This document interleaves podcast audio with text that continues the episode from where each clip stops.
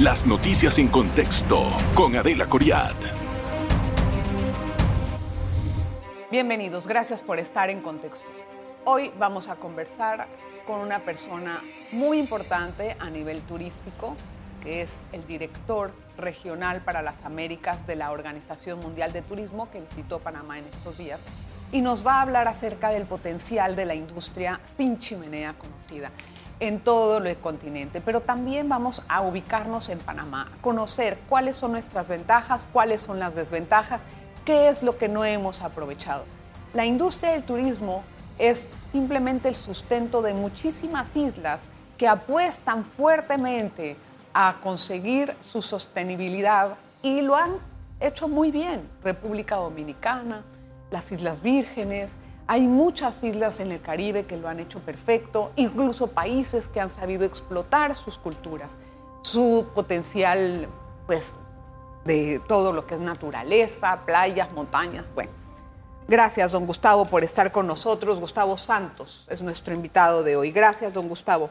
bienvenido a su casa, bienvenido a Panamá, bienvenido a este programa. Yo quería saber, bueno, en términos generales, después del golpazo de la pandemia, ¿hasta qué punto nos estamos recuperando en materia turística? Pues esto puede ir en varias cosas. Me acuerdo que las aerolíneas estaban comiendo un cable, ya están mejorando. Y en materia de empleomanía. Bueno, eh, la recuperación ha sido mucho más rápida y fuerte de lo que se analizó o se esperaba en algún momento. Eh, en el último informe de nuestro barómetro, eh, el mundo está eh, a nivel de, del 80%, Europa se ha recuperado un 90% y nuestra región en un 86%.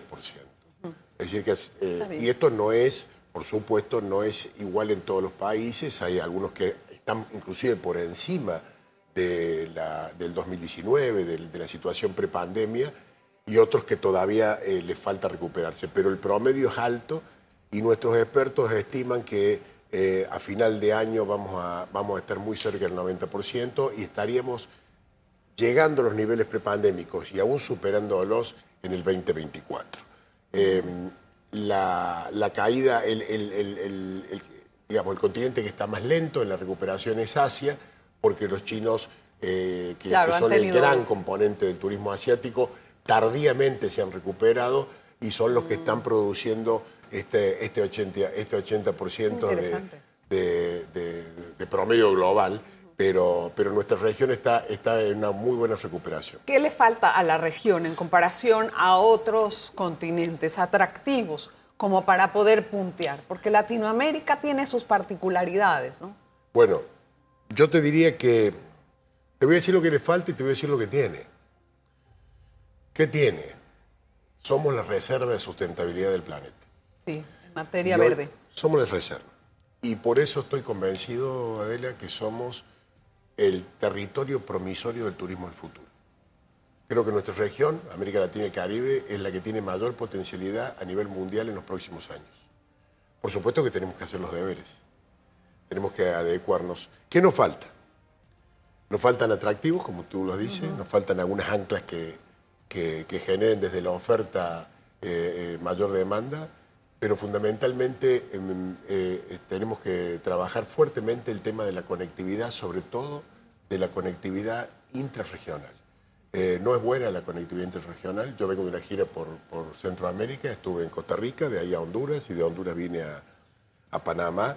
Y, bueno, este, Mm, son muchas horas, muchas horas de espera, hay que, hay que, hay que hacer conexiones, a lo mejor estamos muy cerca en el territorio, pero sin embargo eh, eh, esto me parece que hay que buscar la forma de, mejorarlo por dos motivos. Primero, porque el turismo funciona por proximidad. Es mm. decir, los principales clientes de un destino son los que están más cerca de ese destino. Claro, los vecinos. Los vecinos. Y segundo, para los, los turistas de, largo alcance, es decir, el turismo emisivo que viene de lejos, que viene de Europa o que viene de más lejos aún, que viene de Oriente o de Medio Oriente, ese turismo no va a un solo sitio.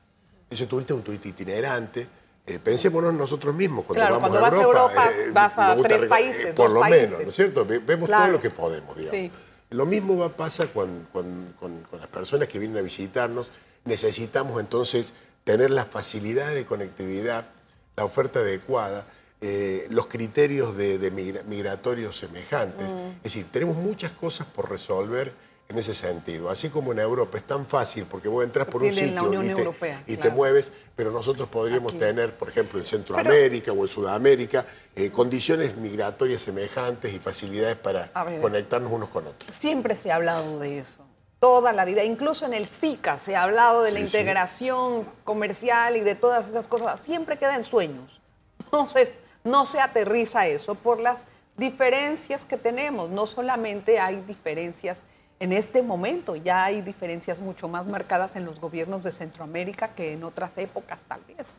O que, bueno, no, tan, que no que en otras épocas, porque en los 70s, 80s también hubo una situación difícil, ¿no? Con todos los conflictos que había, pero eso ha quedado en sueño. Entonces, eh, ¿cómo hacer para que realmente Centroamérica pueda ser un potencial de desarrollo turístico? El desafío, el desafío que tenemos es, eh, eh, más allá de estos obstáculos que tú dices, son obstáculos políticos, porque son muchas veces son distintas visiones de, de la realidad, de cómo se deben encarar los temas, de- inclusive de regímenes diferentes, pero eh, y, que, y que- y que funcionan como obstáculos, funcionan como grietas.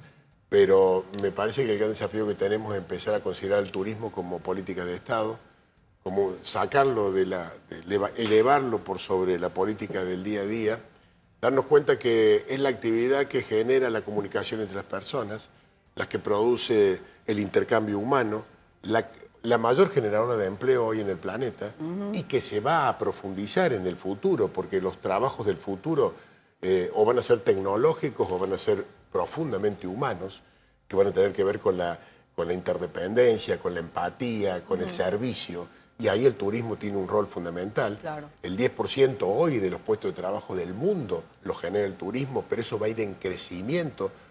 Te doy un dato que no es menor, el 80% de los, de los jóvenes, y digo, cuando hablo de jóvenes hablo de millennials y generación Z, los millennials ya no son tan jóvenes, eh, nos dicen en las encuestas globales que hacemos que, que prefieren viajar a comprar un bien.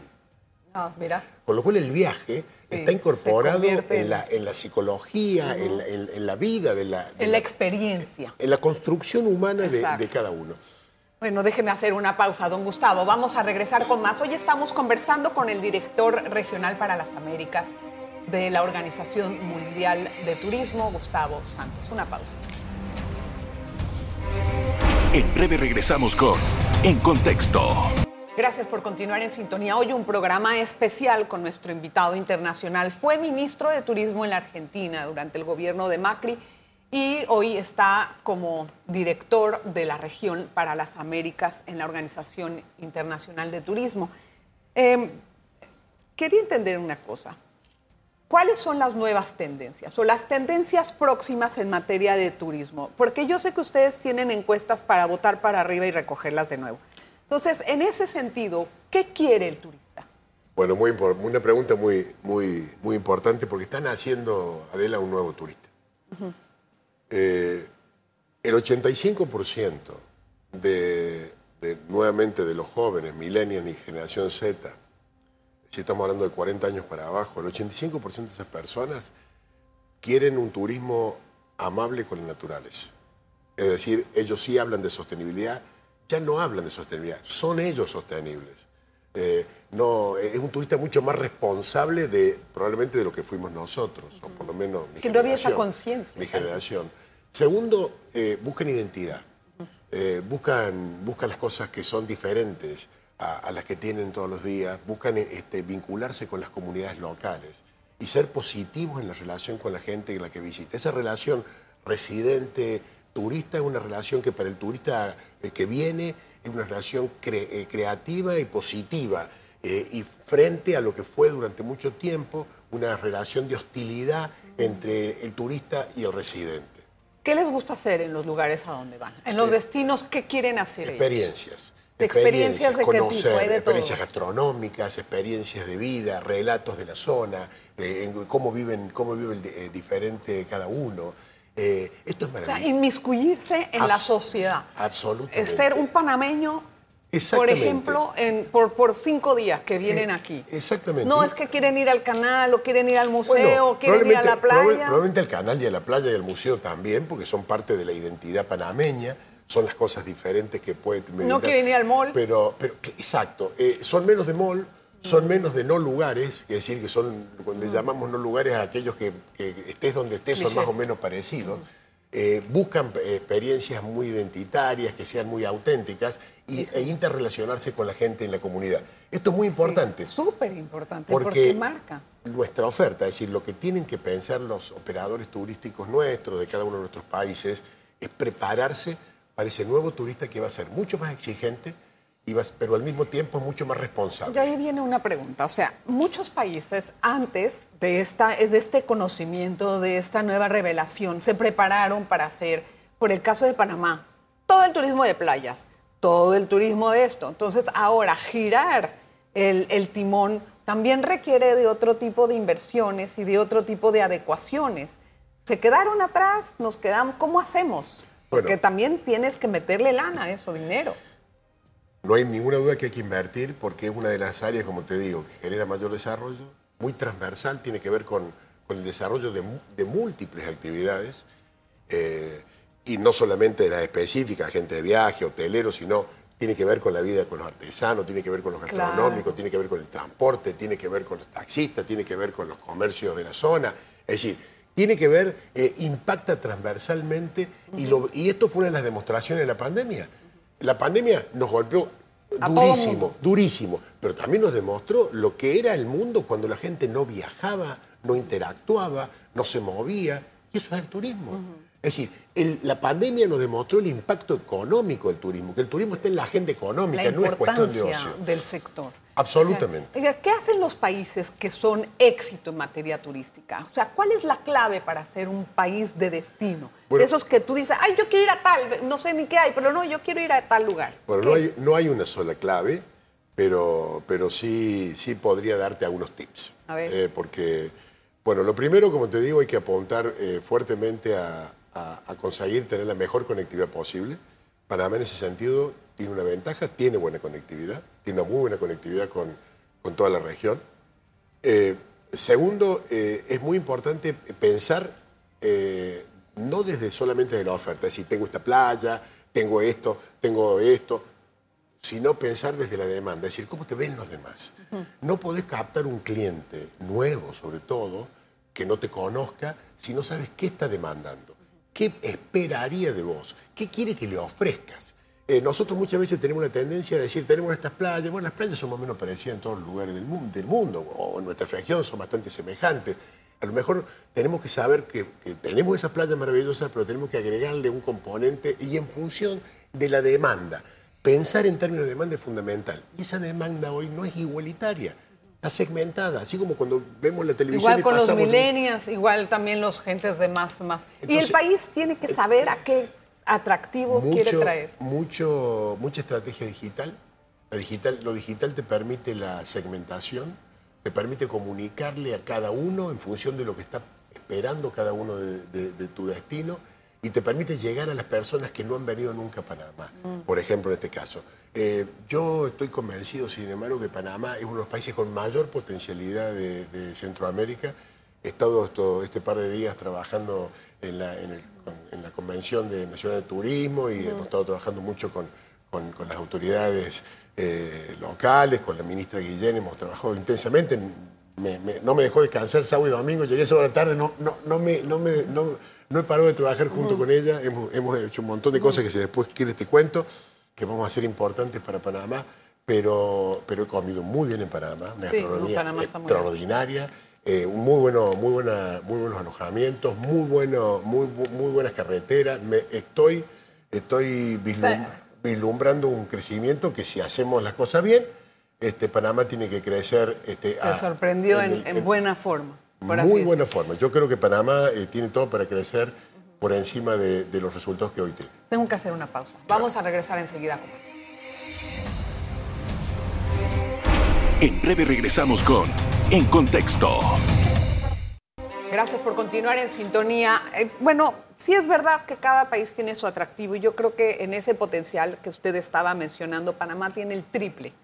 El triple porque tenemos las comunidades indígenas muy poco exploradas por el turismo y yo estoy segura, segurísima, que si tú pones un buen hotelito en una comarca, van a tener una experiencia de su vida y, pueden organizarle diferentes expediciones y actividades, dos, tres días y chao, quedaría súper. Lo que sí es que eh, entiendo que venir a Panamá es caro. Es caro venir a Panamá. Un tiquete, eh, depende de la época en que tú lo consigas.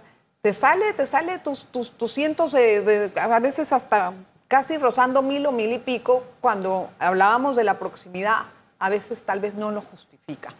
¿Esto es una limitante para atraer turistas? Sin lugar a dudas. Y es uno de los obstáculos que visualizan los expertos de OMT, nuestro comité de expertos, uno de los obstáculos, ese y el contexto económico global eh, negativo, eh, son los dos principales obstáculos que están analizando nuestro, nuestro, nuestro comité científico como, como los grandes obstáculos que tenemos que enfrentar para el desarrollo definitivo del turismo a nivel mundial. Eh, pero te digo, el tema de los tickets es un tema generalizado. El que el- la tarifa aérea creció, creció post pandemia por dos motivos. Primero, durante la pandemia perdieron mucho dinero. Quieren recuperarse con nosotros, Entonces, rápido. y, y hay una cuestión muy, también de, de- de demanda. A pesar de los precios, la, gente sigue viajando. Hay un efecto que yo le llamo una revancha de la vida. Una revancha de la vida. La gente no ha parado de viajar a pesar de los altos precios de la, tarifa aérea y aún de los alojamientos.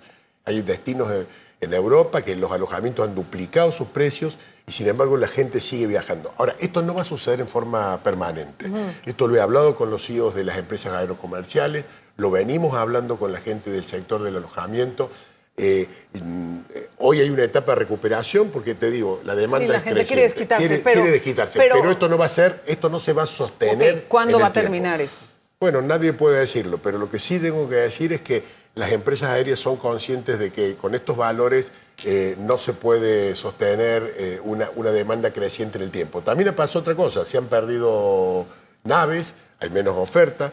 Otra cosa que ha pasado es que mucha gente se fue del sector Sí. eh, en la pandemia. Exacto, tro- quebraron falta- algunas empresas. Y falta mano de obra en el sector. Sí. Es decir, hay una serie de impactos que son consecuencia de la pandemia que todavía nos están afectando. ¿Y cuál es el otro desafío que hay? Si tuviera que enumerar tres, ya me dijo dos. ¿Cuál es el otro al que hay que ponerle mucha atención? Bueno, ser, ser sostenibles, ser sostenibles. Porque Eh, aquí cada vez que sube un cambio de gobierno, entonces ya no, tal vez no siguen en una cosa, siguen la otra. ¿Qué tanto afecta eso al desarrollo turístico en un lo país? afecta 100%. Mira, eh, el- las estrategias políticas este, deberían estar por fuera de- del desarrollo turístico. El desarrollo turístico necesariamente tiene que ser una política de Estado. Piloto por- automático. Pero, pero ¿sabes por qué te lo digo? Porque si lo pensamos, es una actividad exportadora. Claro. Ni más ni menos que una actividad por- exportadora. No hay ninguna diferencia entre el turismo y exportar bananas o exportar café. Si vos le- a, a- a tu cliente que le vendes el café, eh, un año le, le, le- dejas de producir, no le mandas, le cambias las reglas de juego, perdés los mercados. El turismo es una exportación inversa. Tenemos que pensar en esto. Entonces hay que darle estabilidad eh, en el tiempo, consistencia. No puede ser que cada cambio empecemos de nuevo. ¿Qué es lo peor que le puede pasar a un turista en, una, en un destino?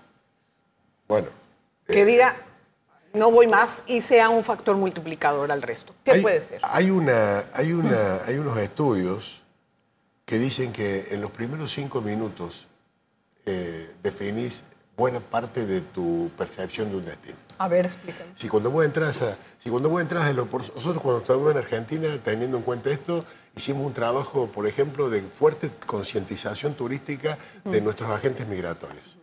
Que, que la persona que te recibe te diga buenos días, bienvenido al país, que, que te reciba con una sonrisa y que no te trate como si fueras un delincuente. No sé si has sentido alguna vez Sí. esa sensación cuando Sí. estás entregando tu pasaporte.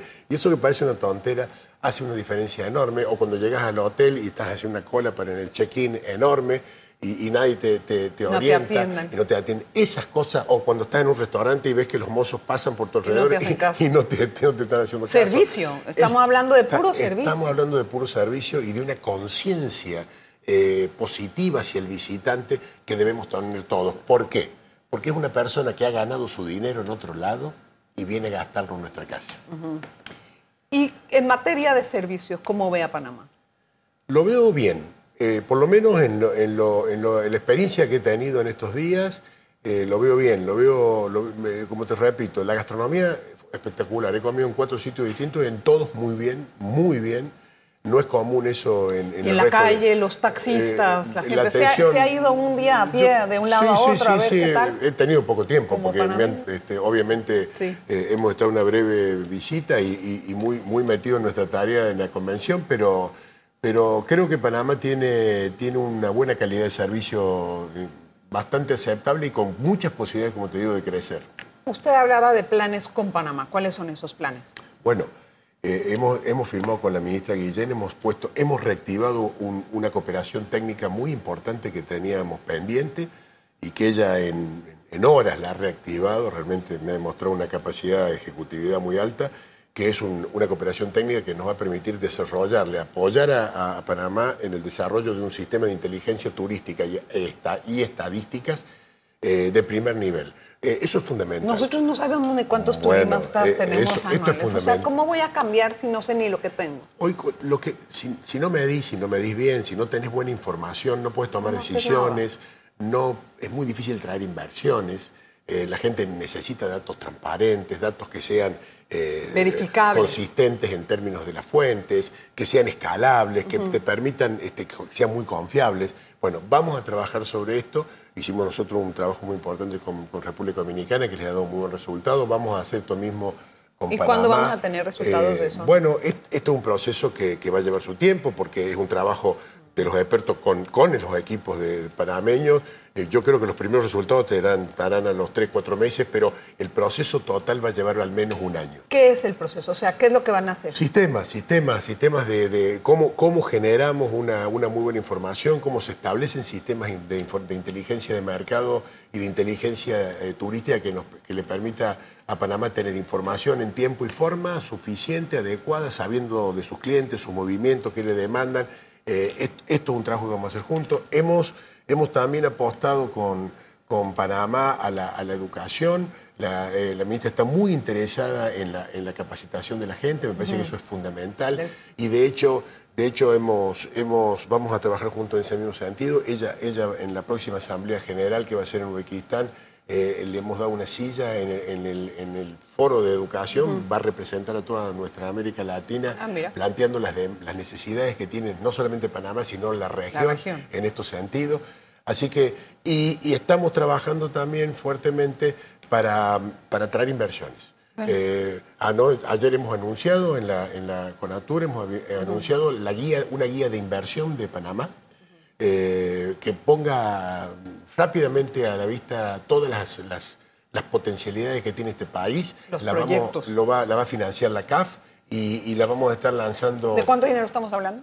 Eh, ¿cu- ¿Cuánto cuesta el financiamiento? No, no, Sí. eso, es un- es un- eso no, no tiene un alto costo, debe ser, porque son los especialistas, los economistas que te la realizan, una, una cifra de 20, 30 mil dólares. No es, no es significativo el costo, lo importante No, es que la inversión, no, lo, digo yo. no la- no lo paga Panamá, lo, lo- lo pagamos con este acuerdo que tenemos con CAF. Y sí, la idea que tenemos también con CAF es presentarlo el año próximo en un gran foro de inversión que haríamos Ah. en Panamá para atraer inversionistas de todo el mundo a este ¿De hermoso qué país. tipo de inversiones De todo hablando? tipo, de todo tipo, inversionistas de, de alojamiento, inversionistas de, de atractivos turísticos, eh, que, que me parecen fundamentales. A Panamá le hacen falta, a, todo, Sí, a todos cosas nos que hacen hacer falta. acá. Exacto.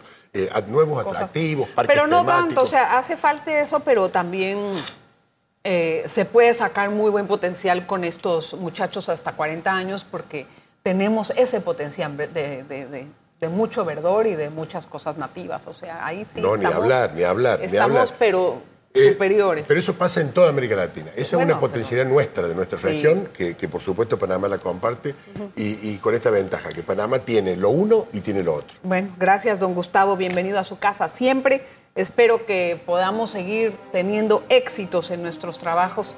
Gracias por estar con nosotros, por venir a la entrevista. No, al contrario. Yo sé que le costó tantito de la. al contrario, al contrario. y, gracias. Y, gracias a ti por poner en foco la, la, importancia que tiene el turismo para la calidad de vida de nuestra gente. Tema recurrente en nuestro programa.